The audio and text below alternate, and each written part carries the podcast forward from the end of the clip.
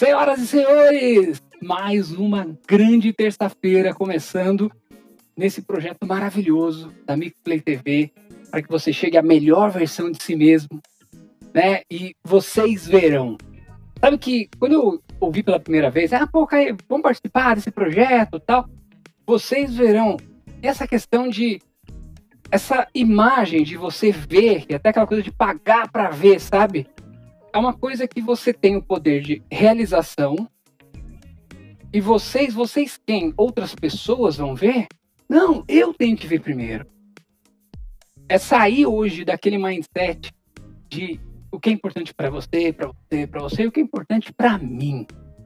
É assumir isso hoje, de uma vez por todas.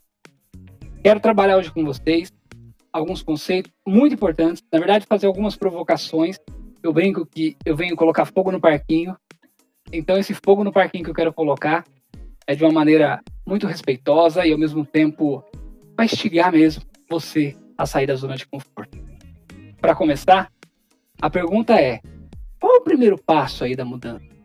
Onde nós falamos tanto de ah, mudar, mudar, mudar. Semana passada eu falei de como bancar a mudança.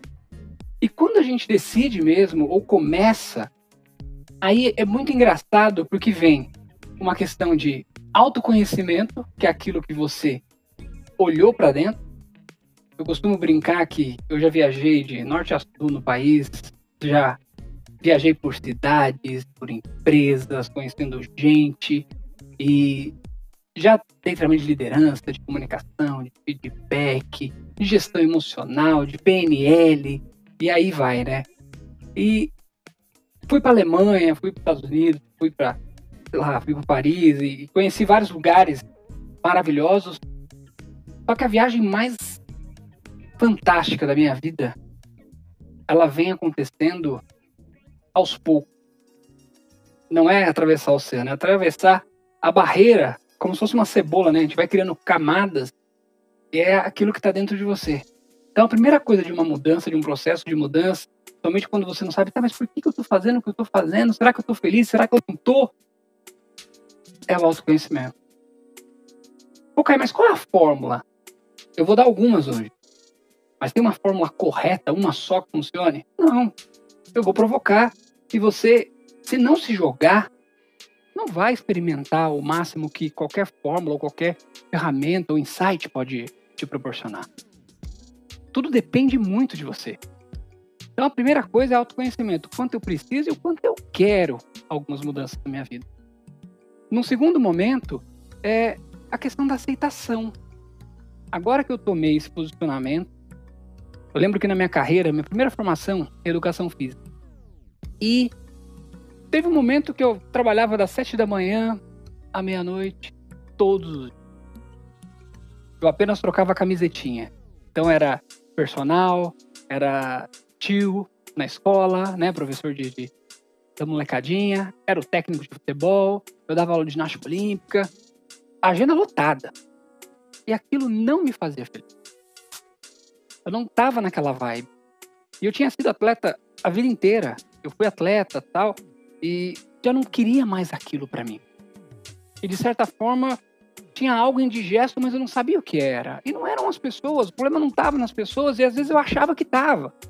Problema estava naquela escola, aquela diretora que pega no meu pé, ou daquele cara, ou daquele.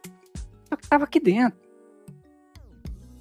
Aí eu fui fazer pós-graduação. Eu lembro que um cara de educação física, aliás, educação física, as pessoas me perguntam: Poxa, hoje você não exerce. Mas se você voltasse, você faria? Faria 10 vezes. Foi por meio da educação física que eu encontrei pessoas maravilhosas que colocaram fogo no parquinho e me provocaram. Eu tava numa vibe de, ah, eu vou comprar um carro, porque eu vou comprando um carro, aí as gatinhas vão olhar, aquela coisa toda. Bem tiozão, né? Aquelas gatinhas vão olhar, mas segue o jogo, velho. E aí, eu não podia ver um financiamento sem entrada, carnê, 60 meses. Nossa, eu tinha um tesão de ver aquilo. Eu entrava nas roubadas assim, na boa. O carro vinha, aquela coisa, olha meu carro novo, olha meu carro, tal, aquela coisa. Depois vi o carnê, né? Entra meio em depressão quando você vê aquele tamanho do negócio. Aí quando eu olhava aquilo, eu mostrava, né? E eu tava dando aula de personal na academia de um cara que se formou comigo. E o cara era uma figuraça, gente boa, que é o Jones Forte, lá de das Cruzes. E eu lembro que uma vez eu fui falar com ele, ó, oh, Johnny, você viu meu carro? Poxa, que legal, eu comprei o carro. Eu achei que ele ia vir, né? Ó, oh, que bacana, pô, da hora, hein? Ele falou, você não tá fazendo pós, né? Falei, não, que pós, Johnny? Já deu, eu vou fazer, fiz a faculdade, bicho, acabou. Não aguento mais esse negócio. Ele, não, eu tô fazendo pós. Deixa eu te perguntar um negócio. Falei, é, fala aí. E ele era um cara que parece o Vin Diesel. O cara era um tanque. E eu sacaneava ele chamando o Dioninho, fala aí. Aí ele falou, vou te falar. Cara, ele, ele falou assim, lá na frente, enquanto eu tô com a pós, eu vou fazer aquilo que eu amo, outros colegas estão estudando para chegar a lugares mais altos. Seu quitado de um carro que vai estar tá desvalorizado, eu lembro que naquele momento eu quis voar no pescoço dele, mas como eu não tinha habilidade e muito menos força para fazer aquilo, eu engoli a seco. E naquele dia, eu engoli aquilo a seco e falei: caraca, pior que eu não posso nem mandar ele para aquele lugar que ele vai sentar a mão em mim. Claro que não ia, mas é brincadeira ali, mas. Falei: doeu, ele falou. Eu não tenho o que mostrar.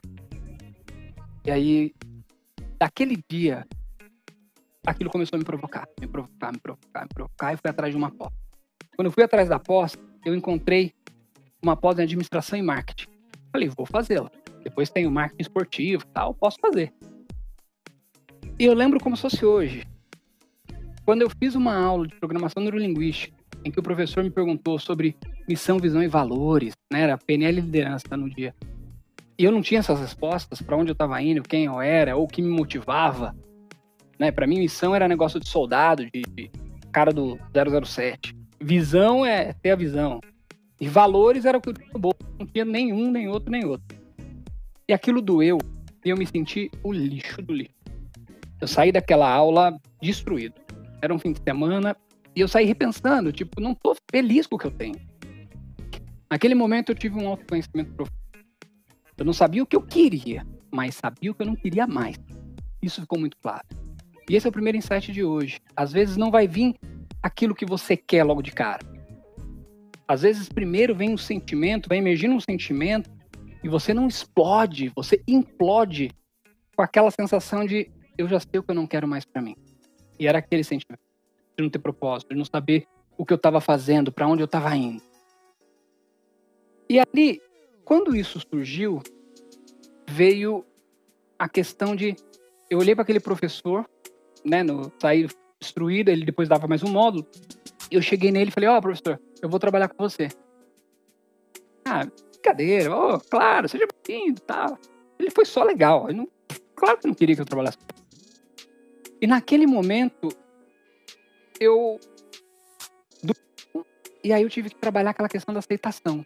Para fazer uma transição de carreira, para trabalhar numa consultoria, para vir de Mogi para São Paulo, né? Era uma mudança, embora a cidade está ao lado, praticamente, 60 quilômetros. É, é um mundo diferente aqui em São Paulo. E naquele momento eu percebi que tinha que começar tudo de novo. E dói essa aceitação. Porque vem umas, vo umas vozes na sua cabeça de, cara, não faz isso, tá vendo educação física, fica lá. Não, vai sim. Então, ao mesmo tempo, tem vou, não vou, vou, não vou. E essa dúvida acaba matando a gente. Então, o primeiro insight é exatamente esse. Então, Primeiro passo da mudança, autoconhecimento, depois aceitação. Legal, passei por esse estágio. Quando isso surgiu, aí veio a pergunta para mim: Caramba, Caí, você gosta do que você faz? E a resposta era: Eu gosto muito, mas eu não amo mais. Eu gosto, legal, show, bacana, paga as contas. Mas eu não amava. Acabou a paixão. E conforme acaba a paixão, você começa a olhar defeitos, você começa a olhar é, como se tudo fosse perdendo a cor. E aquilo vai gerando um desgaste tão grande que você não quer mais fazer parte daquilo. E eu lembro que eu olhei para o currículo da equipe daquele cara, né, daquele professor, na, da consultoria dele, e eu não tinha nem 10% do currículo que aquela galera tinha. E doeu, porque foi um processo de transição que durou dois anos. E naquele momento, eu cheguei a essa conclusão: não gosto mais do que eu faço. Eu quero fazer o que ele faz.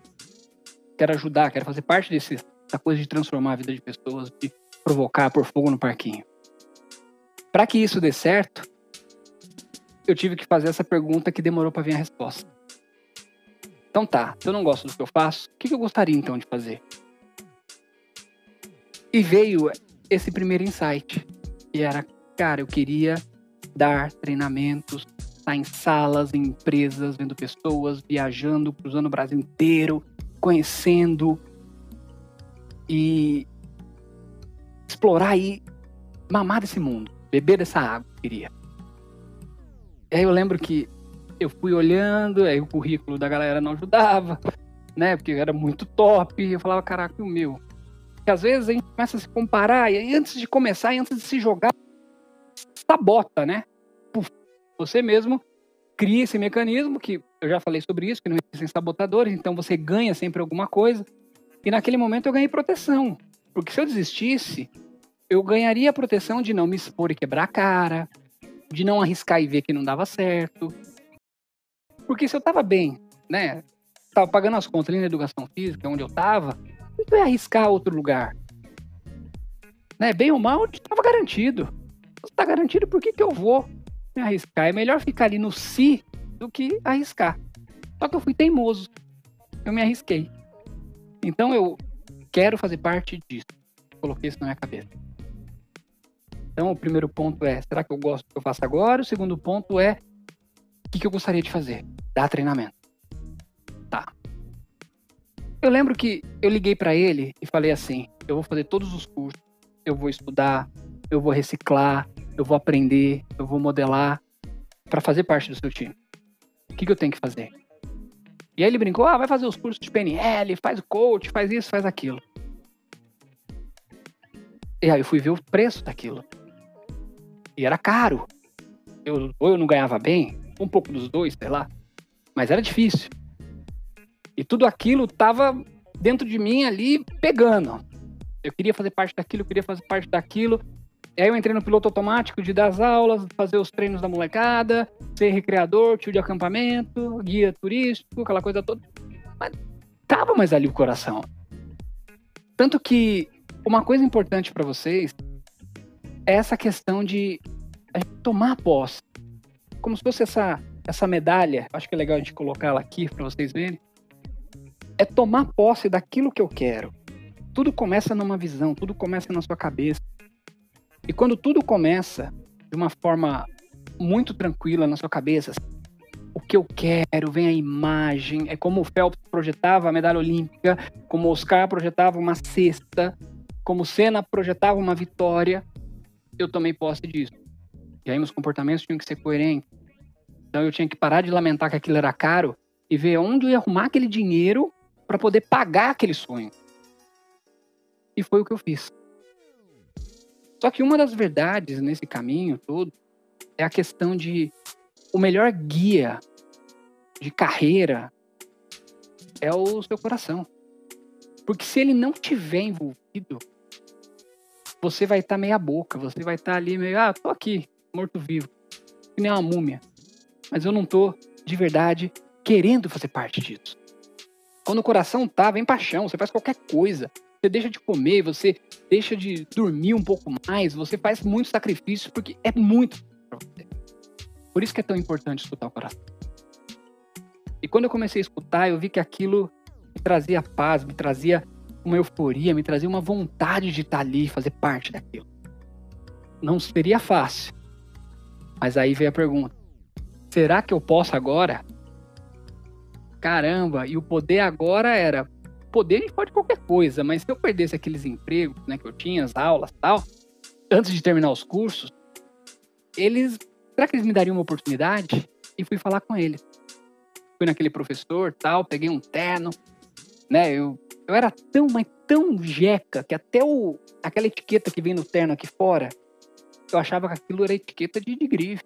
Falava, não, sabe, quando a gente compra um terno que tem que tirar aqui, alfaiataria, sei lá, né? E ele tirou o sarro e falou, pô, tira esse negócio, para. Aí eu falei, não, eu quero trabalhar com você tal. E eu lembro que ele me deu uma camiseta da empresa. Esse dia que eu vim até São Paulo conversar e falar que aquilo era muito importante para mim. E ele falou: Ó, oh, tá aqui uma camiseta da empresa tal. Eu falei: essa camiseta eu não vou usar para dormir, não vou usar para jogar bola. Eu vou usar no primeiro dia que eu for trabalhar aqui. E aí eu olhei para ele, falei: Ó, pode esperar. E ele riu, tal, pô, que legal, tal, me apresentou para as outras pessoas da empresa, né? Uma empresa, uma consultoria grande e tal. E beleza. E eu fiz o curso da primeira formação, liguei para ele. Não, garoto, ainda não. Fiz a segunda. Não, garoto, ainda não. Fiz a terceira. Não, garoto, ainda não. Ele fala, ele conta essa história, ele me cozinhou para não fritar. E talvez se ele tivesse me jogado logo cara para a empresa, eu não teria dado certo. Não era o momento. Então, quando a gente pergunta, você pode agora? Às vezes eu não poderia naquele momento. E às vezes eu não sei o porquê eu não poderia, mas tudo tem um tempo para acontecer. E não era o tempo certo. Né? Eu, eu acredito que Deus tem um tempo para todas as coisas. Naquele momento não era o meu momento. Era o momento, de fato, de eu ser um cara que estava buscando, não o cara que estava já jogando. Então eu não podia naquele momento. Eu descobri o que eu queria, indo pela ordem, né? Primeiro eu descobri que eu não estava feliz, depois eu descobri o que eu queria, e aí descobri também que eu não poderia naquele momento. Isso doeu.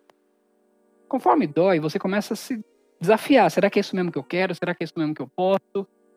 E nesse momento vem algumas perguntas, né? E essas perguntas são muito claras. Então, primeiro, o que eu queria, né? Ou o que você quer? Você tem habilidade para fazer? Eu pensei, caramba, dá treinamento. Se fosse esporte, eu teria. Agora, linguagem corporativa, negócios, business, não tenho. Então, um ponto para lá. Não tinha que estar tá lá mesmo. Segundo, o que te move, traz essa satisfação, né? O que me motiva, o meu motivo para aquilo, o meu motivo traria, mas eu não ia estar lá e ia me sentir um impostor, um peixe fora d'água, então não era melhor estar lá mesmo. E aí vem um último cruzamento que às vezes as pessoas não, não acabam, acabam não fazendo, negligenciando, que é os meus valores versus o valor da empresa que eu estava, das empresas que eu estava, das camisetinhas que eu estava vestindo. Super empresas, super legais, os colégios, as, os centros esportivos tal, mas já não estava alinhado com o que eu acreditava. E o dessa nova empresa, desse professor, estava. Então eu já tinha algumas respostas que eu tinha habilidade, tinha que desenvolver algumas coisas, tinha motivação, só que os meus valores não estavam mais congruentes aonde eu estava. Então não chutar o pau da barraca, ah, também não quero e vai embora.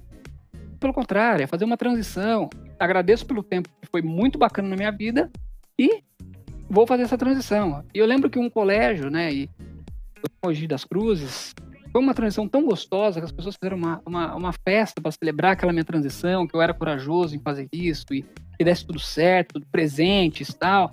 Ou desejaram, graças a Deus, que eu tava saindo, sei lá. Mas eu prefiro acreditar que, brincadeira, eles sempre foram carinhosos, sempre mandaram mensagens, sempre, sempre tiveram contato. Então foi muito gostoso. Né? A galera do Milênio Construtivo lá de Mogi. E naquele momento que eu fiz, aí qual que era a minha motivação? A minha motivação era desenvolver pessoas. A minha motivação era estar à frente. A minha motivação era conhecer lugares, conhecer coisas, conhecer países, conhecer. É, sabe, aquela coisa de você estar dentro de um iFood, dentro de um, um dia, outro dia numa Rede Globo, outro dia numa, sei lá, numa Volkswagen. Cada hora num lugar. E conhecendo culturas diferentes, mas eu não sabia como. Então eu, eu era o burro proativo, ou o burro motivado eu tinha motivação, mas não tinha habilidade ainda. Então era bom mesmo não estar no lugar certo. Tinha que estar um pouco, amadurecer mesmo. Foi aí que veio essa parte que eu acho que é muito importante pra gente. Existe um livro chamado Você é do Tamanho dos Seus Sonhos, Ele fala para você sonhar e sonhar alto. E mesmo que você não atinge, você já vai estar num nível mais alto do que você estava anteriormente. Eu acreditei nisso e fui atrás disso durante muito tempo. Até ler isso aqui. E isso é muito forte, olha só. Vou até sair para vocês verem, ó. Quem olha para dentro, sonha. Quem olha. Desculpa, o contrário, né? Quem olha para fora, sonha. porque as pessoas de fora ter um carro melhor, ter uma casa melhor, ter um, é, um apartamento com a churrasqueira, ter um carro melhor que o vizinho, ter mais dinheiro. Às vezes a gente olha muito comparando ao outro. Mas quando a gente olha de verdade para dentro, que aí é o grande que da coisa, a gente desperta. E aí desperta um negócio chamado intencionalidade. E aquela intencionalidade, quanto você quer, de 0 a 10, 11, você paga o preço necessário para bancar essa mudança. Você faz o que for preciso. E nessa hora que eu olhei para dentro, falei, opa, esse negócio mexe comigo realmente, a ponto de eu fazer essa transição, agora é hora de eu me jogar. Então, eu tenho que me fazer essa pergunta. Será que eu conheço o caminho necessário para chegar onde eu quero chegar? Será que eu tenho esse conhecimento? Será que alguém. Não, mas alguém vai desenhar essa trilha para mim do que eu quero? Não é só uma mudança física, é uma transição de carreira. Ninguém vai desenhar. Porque ninguém conhece mais você do que você. Eu deveria fazer minhas escolhas. E durante muito tempo eu permiti que muitas pessoas fizessem algumas escolhas para mim, que eu fiquei magoadinho, preocupadinho. Será que será que tal fulano vai achar? Que será que tal fulano vai fazer? Dane-se. Quando eu descobri o que eu tinha que fazer e os cursos estavam ali, eu fiz o primeiro, fiz o segundo, fiz o terceiro, fui planejando a transição, né, nos colégios e não sabia se era certo. E quando eu fui terminando os cursos ligando para ele, mesmo assim não dando a chance, de certa forma também veio uma revolta, porque eu estava fazendo, sei lá, 90% do que poderia, mas não estava fazendo 100. Foi quando eu falei, eu vou chutar o pau do barraco, vou fazer todos os cursos possíveis. Não, mas não tem dinheiro, dane-se. Eu vou dar um jeito, vou negociar, vou fazer em 36 mil vezes. Fiquei sem carro, fiquei sem. Me livrei de tudo para poder bancar aquilo. Era engraçado, eu brinco, né? Que quando eu conto essa história, eu arregacei meu nome, já não tinha nem nome mais. Eu, eu e o Serasa já era brother. Eu já enfiava o cartão na máquina, ele já falava: E aí, Caí, tudo bem? Porque eu não. Eu decidi que eu não ia fazer só mais um pouco. Eu ia fazer tudo, tudo, tudo. E ali, arregacei, fui, depois paguei tudo, quitei tudo. E aquela questão de saber não significa que você vai fazer. Eu tenho conhecimento, eu nem sei se vou fazer. Era esse o sentimento. Mas eu me joguei. Vamos ver o que rola. Depois que eu me joguei, aí foi interessante esse sexto passo. Que é a questão de conhece alguém e faça isso que você fez, essa transição de carreira. E principalmente que deu certo. Aí eu fui atrás de. Quando você vai buscar pessoas que já faz aquilo que você gostaria de fazer, ou fez um movimento parecido, principalmente foi sucesso, o sucesso começa a deixar rastro. E eu lembro que na época eu fui atrás de algumas pessoas, e algumas pessoas que fizeram um movimento, uma mudança parecida com a minha, e eu conheci duas professoras de escola que também fizeram essa transição até para a mesma consultoria e elas estavam bancando e acreditando no próprio sonho. Falei, caramba, é um sinal. Como é que elas fizeram? Como é que elas ficam calmas? O que, que elas fazem? Como fazem o que fazem? E isso foi difícil. Então, é, até esse momento da jornada, vamos resgatar rapidamente. Primeiro ponto, eu gostava do que eu fazia? Não. Segundo, eu sabia o que eu queria? No primeiro momento, também não. Eu sabia o que eu não queria mais. Depois, começaram a vir os desafios. E dentre esses desafios, é saber o que precisa ser feito, né, o quanto eu tenho de habilidade. E será que eu conheço alguém que faz? E às vezes a gente fica com vergonha de perguntar, de pedir ajuda, ou perguntar alguém que já fez tal. Ah, mas o que ele vai achar de mim, né? Se eu perguntar. Isso é aprendizagem acelerado. Você vai olhar quem já chegou, vai mapear comportamento e habilidade e vai trazer isso para você. Aí fica fácil. E eu fiz uma lista de pessoas que poderiam me orientar, com maior conhecimento de vida, maior conhecimento emocional, maior habilidade de, de resiliência, maior habilidade de falar de negócios. É como se eu fosse pegando um pouquinho de cada uma para montar um avatar ali e trazer o melhor de cada um e como eles fizeram e como eu poderia modelar aquilo. Porque não adianta copiar. Porque às vezes você tenta copiar, cada pessoa tem a sua história, então não adianta só copiar. Então eu precisava modelar. E aí, esse sexto passo, eu encontrei as pessoas e o mais legal disso, elas estavam dispostas a compartilhar. E elas falaram comigo, elas me orientaram, elas deram vários puxões de orelha. E eu lembro que uma dessas pessoas falou assim para mim: Você quer tapinha nas costas ou você quer crescer? E eu queria responder tapinha nas costas, mas para ficar bonito eu falei: Eu quero crescer. Mas doeu. Como doeu que a pessoa falou? Porque ela falou a verdade. Ela falou onde eu estava, qual era a minha percepção, aonde eu deveria chegar, o que eu deveria fazer. E as eu tive que aprender foi a gerenciar e não levar aquilo pro pessoal. Enquanto eu ficava lutando, nossa, ele falou isso, ele quer me derrubar, ele não quer que eu cresça, ele tem medo de eu pegar o lugar dele e tal. Quando eu fiquei nessa vibe, as coisas não, não andavam. As coisas simplesmente paravam. Porque eu deixava de olhar a minha vida para ficar olhando o que o outro ia pensar ou como o outro estava fazendo. E isso começou a trazer diversos conflitos internos. E esses conflitos pegaram, me deixaram mais lento, fizeram com que eu patinasse antes de realizar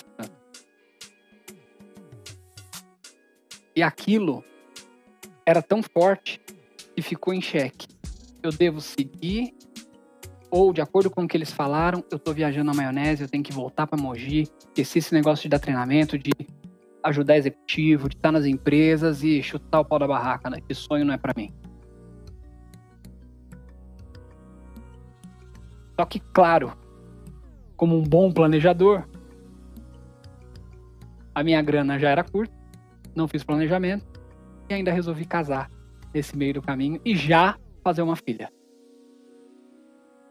mas o resto da história eu conto já já. Depois de um vídeo especial que a gente tem aqui para você. Dentro dessa jornada, a primeira etapa foi entender e me aceitar. Autoconhecimento e, cara, é isso que eu quero. Mas eu entendi que quem eu era não era a melhor versão de mim. Eu olhasse para esse projeto, eu falaria a pior versão de mim mesmo era aquela. E aí, quando eu tomei essa consciência, aí veio a pergunta: será que eu gosto do que eu faço? E essa imagem faz muito justo, né? porque eu estava pedindo ajuda. E às vezes, quando a gente quer mudar, a gente não aceita e não pede ajuda. Ajuda pode ajudar. Ajuda pode ajudar, é ótimo, né? Ajuda pode te beneficiar e acelerar vários passos. Depois disso, o que, que eu gostaria de fazer então? eu venho de educação física, fui atleta, fiz toda a formação para ser técnico, professor e trabalhar na área e percebi que aquilo não fazia mais sentido. Então, o que eu queria? Ao tomar uma. Como é que eu posso dizer? Uma. Um puxão de orelha de um colega em que ele me provocou e me tirou da zona de conforto com uma pergunta, porque o mundo é movido pelas perguntas, pelas pessoas que te provocam, não por quem dá a resposta pronta. Eu percebi que eu não gostaria de continuar fazendo o que eu fazia. Que eu queria ser um consultor, que eu queria dar treinamento, que eu queria trabalhar, que eu queria vir para São Paulo, que eu queria ir para grandes centros, para grandes empresas. E não adiantava só querer aquilo. Eu tinha que tomar posse. E ao tomar posse numa visão de futuro, eu tinha que alinhar aquilo com o meu coração. E o coração falava, cara, vai. Isso te impulsiona. Depois que ele falou, vai, eu falei, então, beleza mas eu não podia fazer naquele momento. E não era ninguém falando que eu não podia. Muito pelo contrário. Ao olhar o tamanho do desafio, eu percebi que ele tinha que ser fracionado e vivido aquela jornada por etapas e não pular etapas. É o que aquele professor me falava. É melhor te cozinhar para não fritar. Então eu não podia naquele momento. Eu precisava ganhar bagagem, eu precisava ganhar cancha, eu precisava falar aquela língua, eu precisava experimentar outro tipo de roupa, outro tipo de é, de fala, outro tipo de negócio, outro tipo de percepção, outros filtros. Tinha bastante coisa a ser consertada.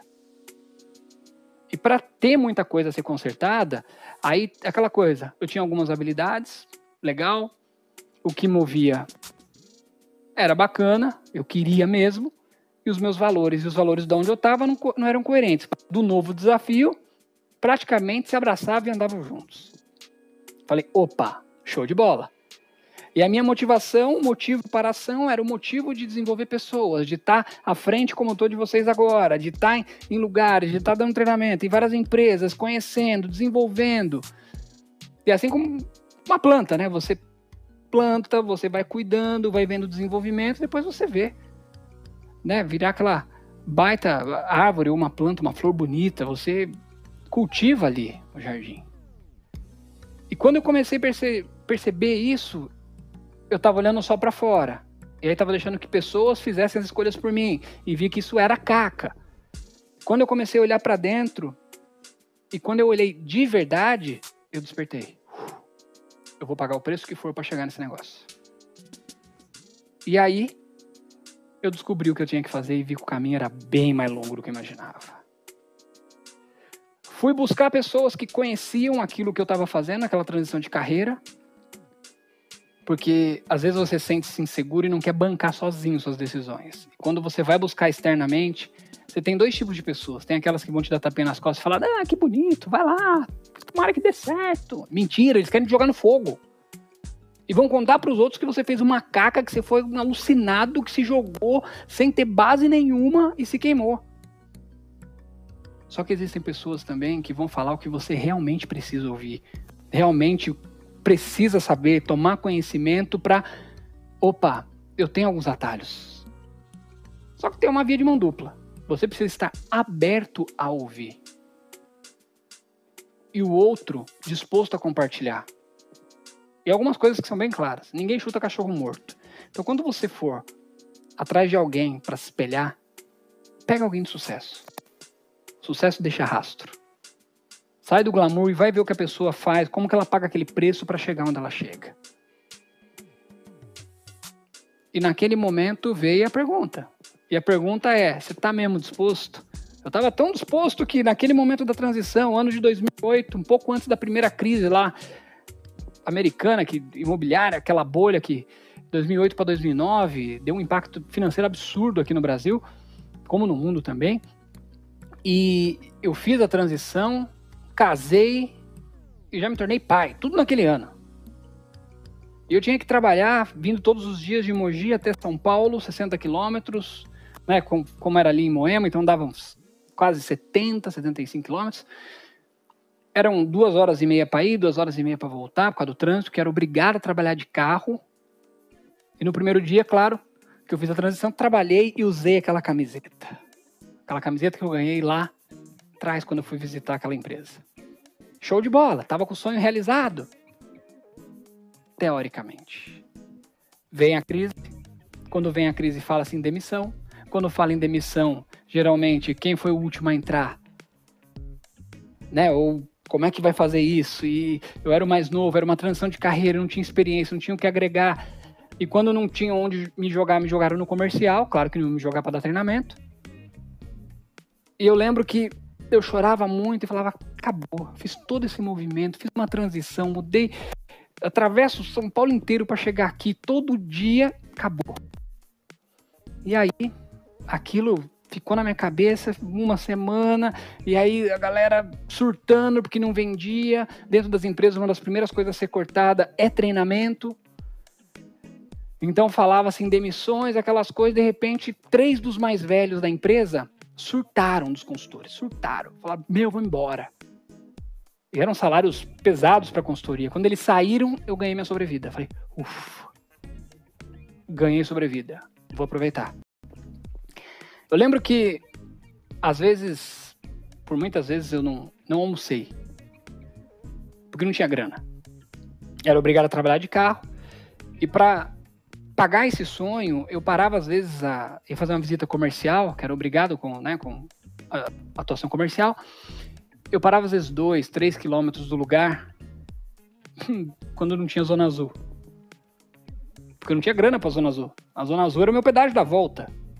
Ou voltava por São Miguel, ou voltava por outro jeito para não ter que pagar o pedágio. Né? Porque naquela época o de ida pagava e o da volta não pagava. Tinha um negócio assim na Ayrton Senna, né? Na rodovia Ayrton Senna. E a grana para comer, menos ainda. O esposo tava bancando a casa nas costas. Então eu tava vendo. Vamos lá, né? Vamos fazer a análise do tempo aí. Minha esposa bancando a casa nas costas, tinha acabado de ser pai, não tava com grana nem para comprar fralda. Eu pagava praticamente para trabalhar, todos os dias vindo de carro para cá. Muitas vezes não tinha grana para almoçar, porque a marmita também azedava. E aí as pessoas, na hora do almoço, ficavam, né? Pô, vamos almoçar, vamos no italiano, vamos no quilo, vamos no Habib, vamos não sei aonde. Eu, ó, banheiro. Porque eu tinha vergonha de falar que eu não tinha grana. Que é um aprendizado. Às vezes, quando você não fala da sua vulnerabilidade, tem pessoas com história muito pior que a sua. E você acha que aquilo é o final do mundo, que o raio vai cair só na sua cabeça. E naquele momento que eu estava me questionando tal, uma das dos outros aprendizados e um dos maiores insights que eu tive na minha vida naquele momento foi, para minha sobrevivência aqui dentro, todo o trabalho de maluco que ninguém quer fazer, todas as roubadas, eu vou pegar. Pô, preciso de alguém que saiba bater foto. Opa, tô aqui, eu, eu, eu bato a melhor foto do mundo. Sou fotógrafo, nasci fotógrafo. Ó, preciso de alguém que faça o slideshow. Eu faço. Pô, cara, eu faço um filme Hollywood com abertura, com a vinheta saindo aqui, faço. Pô, preciso de alguém lá pra ir carregar caixa, não sei. Eu vou. Aí veio uma, um pedido assim: precisa de alguém para vir no sábado, tal, acompanhar os participantes num treinamento. O aquele meu professor vai dar o treinamento, então eu preciso de alguém para acompanhá-lo, tal, beleza? Falei, eu venho. Eu falei, putz, né, a gasolina sábado, né? A gasolina da segunda, tal. Aí eu vim. E naquele dia, é, eu tinha vintão, 20 reais no bolso tal. Tava lá os 20 reais no bolso, aquela coisa.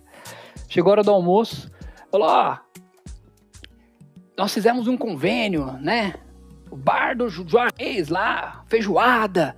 E hoje a promoção de R$ 89,90 por R$ 69,90 por pessoa. Uau! Eu falei, ferrou, né? O que, que eu faço com os meus vintão? Eu vou deixar esses caras irem vou me esconder, vou procurar um hot dog, alguma coisa mais em conta. Só que é Moema, né? Moema é um bairro high level, né? Moema não, não tem um cachorro quente, né? Um monstrão. Tem um hot dog gourmet. Né? Tem todo um contexto, né? falei, onde eu vou arrumar esse negócio aqui, um monstro, né? E pensando, pensando, pensando, deu hora do almoço, os participantes começaram a descer. Era um primeiro andar, tal, a galera desceu. Aí minha esposa me liga e fala: Ah, amorzão, tudo bem? Você chegou bem tal? Ah, aquela coisa, né? Preocupada. Aí eu falei: Ah, cheguei. Seguinte, a Dudinha tá sem fralda, você tem dinheiro aí? Eu falei: Tenho. Meus então. Então, você pode trazer fralda? Bem à frente do lugar que a gente estava tinha uma loja. E a promoção do dia era fralda X, R$19,99. Aí eu peguei aquela fralda, falei pra galera, vai indo que eu já vou. Mentira, não queria falar que não tinha dinheiro. Peguei aquela fralda, fiquei embaixo do braço. Era uma hora e quarenta de almoço aproximadamente. E eu fiquei ali andando com aquela pacote de fralda embaixo do braço e me questionando se eu estava mesmo disposto a pagar. Veio todo o filme na minha cabeça de todo o sacrifício que eu tinha feito. E eu lembro que minha, minha esposa falava assim para mim: você é minha bolsa de valores. Você vai trazer o retorno. Por isso que eu invisto, por isso que eu trabalho, por isso que eu carrego a casa nas costas, porque você vai trazer esse retorno. E foi muito legal isso. Foi o apoio que eu precisava. E naquele momento eu me questionando com aquele pacote de fralda na mão, tal, e vem uma dor, vem uma, um questionamento, será que eu estou fazendo certo? Será que eu estou fazendo errado? E é momento que você fala, qual o propósito disso? Qual, por quê? Né? E será que eu estou indo contra a maré, tô dando murro em ponta de faca? Será que eu tô alucinando? E quando começou a vir tudo isso na minha cabeça, e aí é um capítulo da vida que eu chamo de o dia que um pacote de fralda ensinou um moleque a ser homem. Que o primeiro ponto que me ensinou esse capítulo, nessa parte final, foi que é, não adiantava ficar reclamando. Reclamação não ajuda em nada. Muito pelo contrário, ela altera seu estado emocional para pior. Porque você só começa a ver aquilo que você está falando. O seu filtro fica contaminado. O segundo ponto, eu entendi que aquilo que não me derruba me fortalece. Então, aquele momento era uma dor necessária e eu sairia melhor daquilo. Terceiro ponto foi que eu jamais passaria por aquilo novamente. Foi como eu jurei para mim ali naquele momento.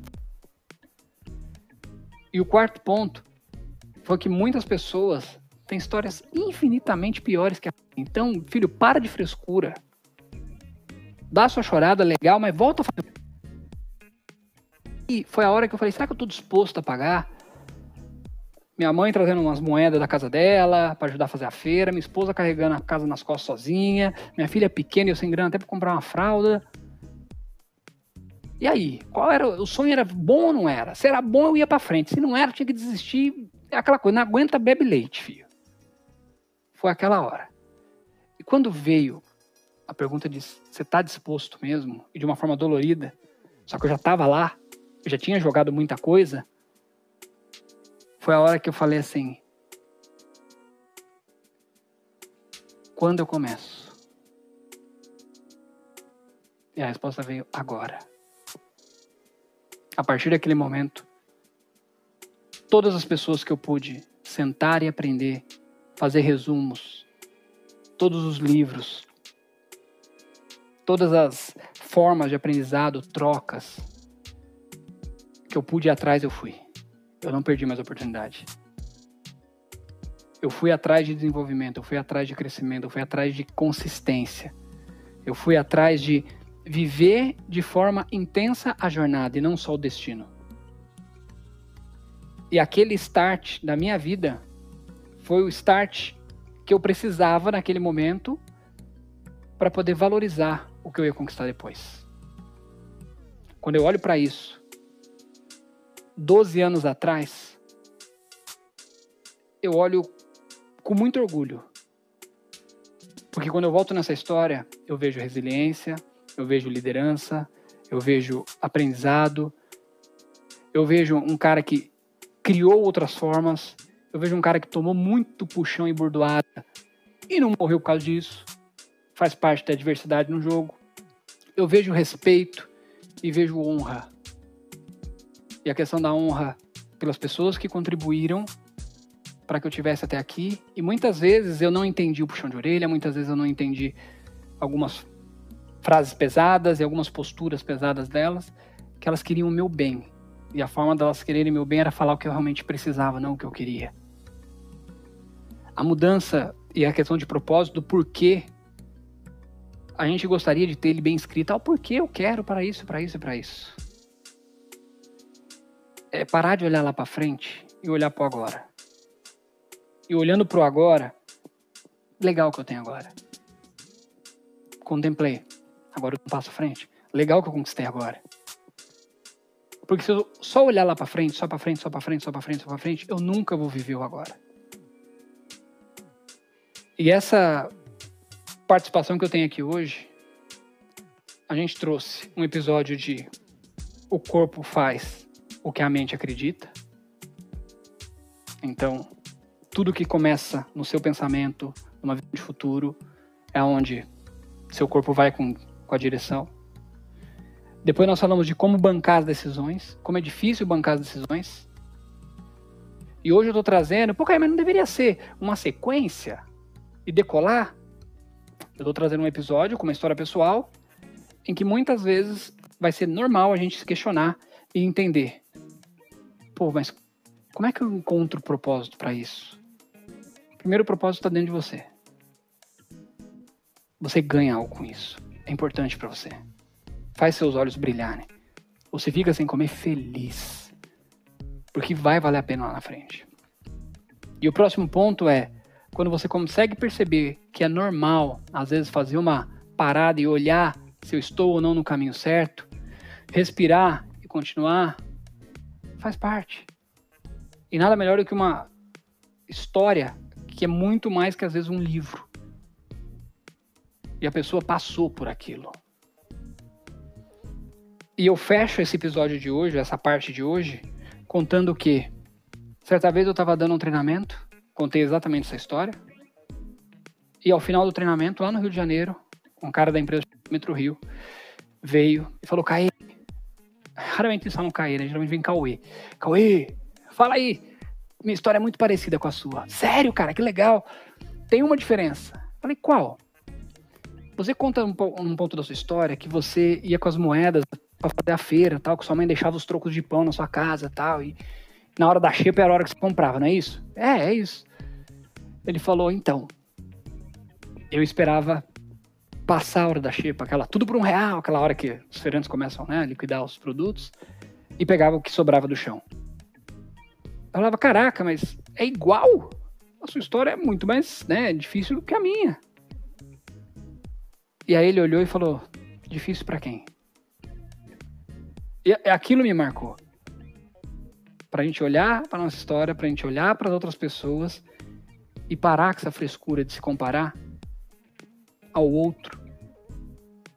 E se tiver que fazer alguma comparação, é comparar quem eu sou hoje a quem eu fui ontem e a quem eu, sei lá, for amanhã muito melhor do que eu fui hoje. Só que tudo começa na forma que você olha para você. Então, se você olha para você, faz um teste básico lá do espelho, e você não vê uma imagem vencedora, não vê uma imagem que você gostaria de ter, uma imagem legal, uma imagem uau, uma imagem que faz sentido onde você está indo, temos um problema. Temos não é teu. E o meu grande desafio, como eu digo nos treinamentos, é tentar viver o que eu prego todos os dias. E é claro, eu sou humano. Eu falho. Vejo vocês no próximo episódio, na próxima terça-feira, com uma grande surpresa aí para vocês, que nós vamos falar sobre gestão emocional. Como não pirar o cabeção. Como não sair da caixinha e como ter uma inteligência emocional. Te vejo na próxima terça. Tchau.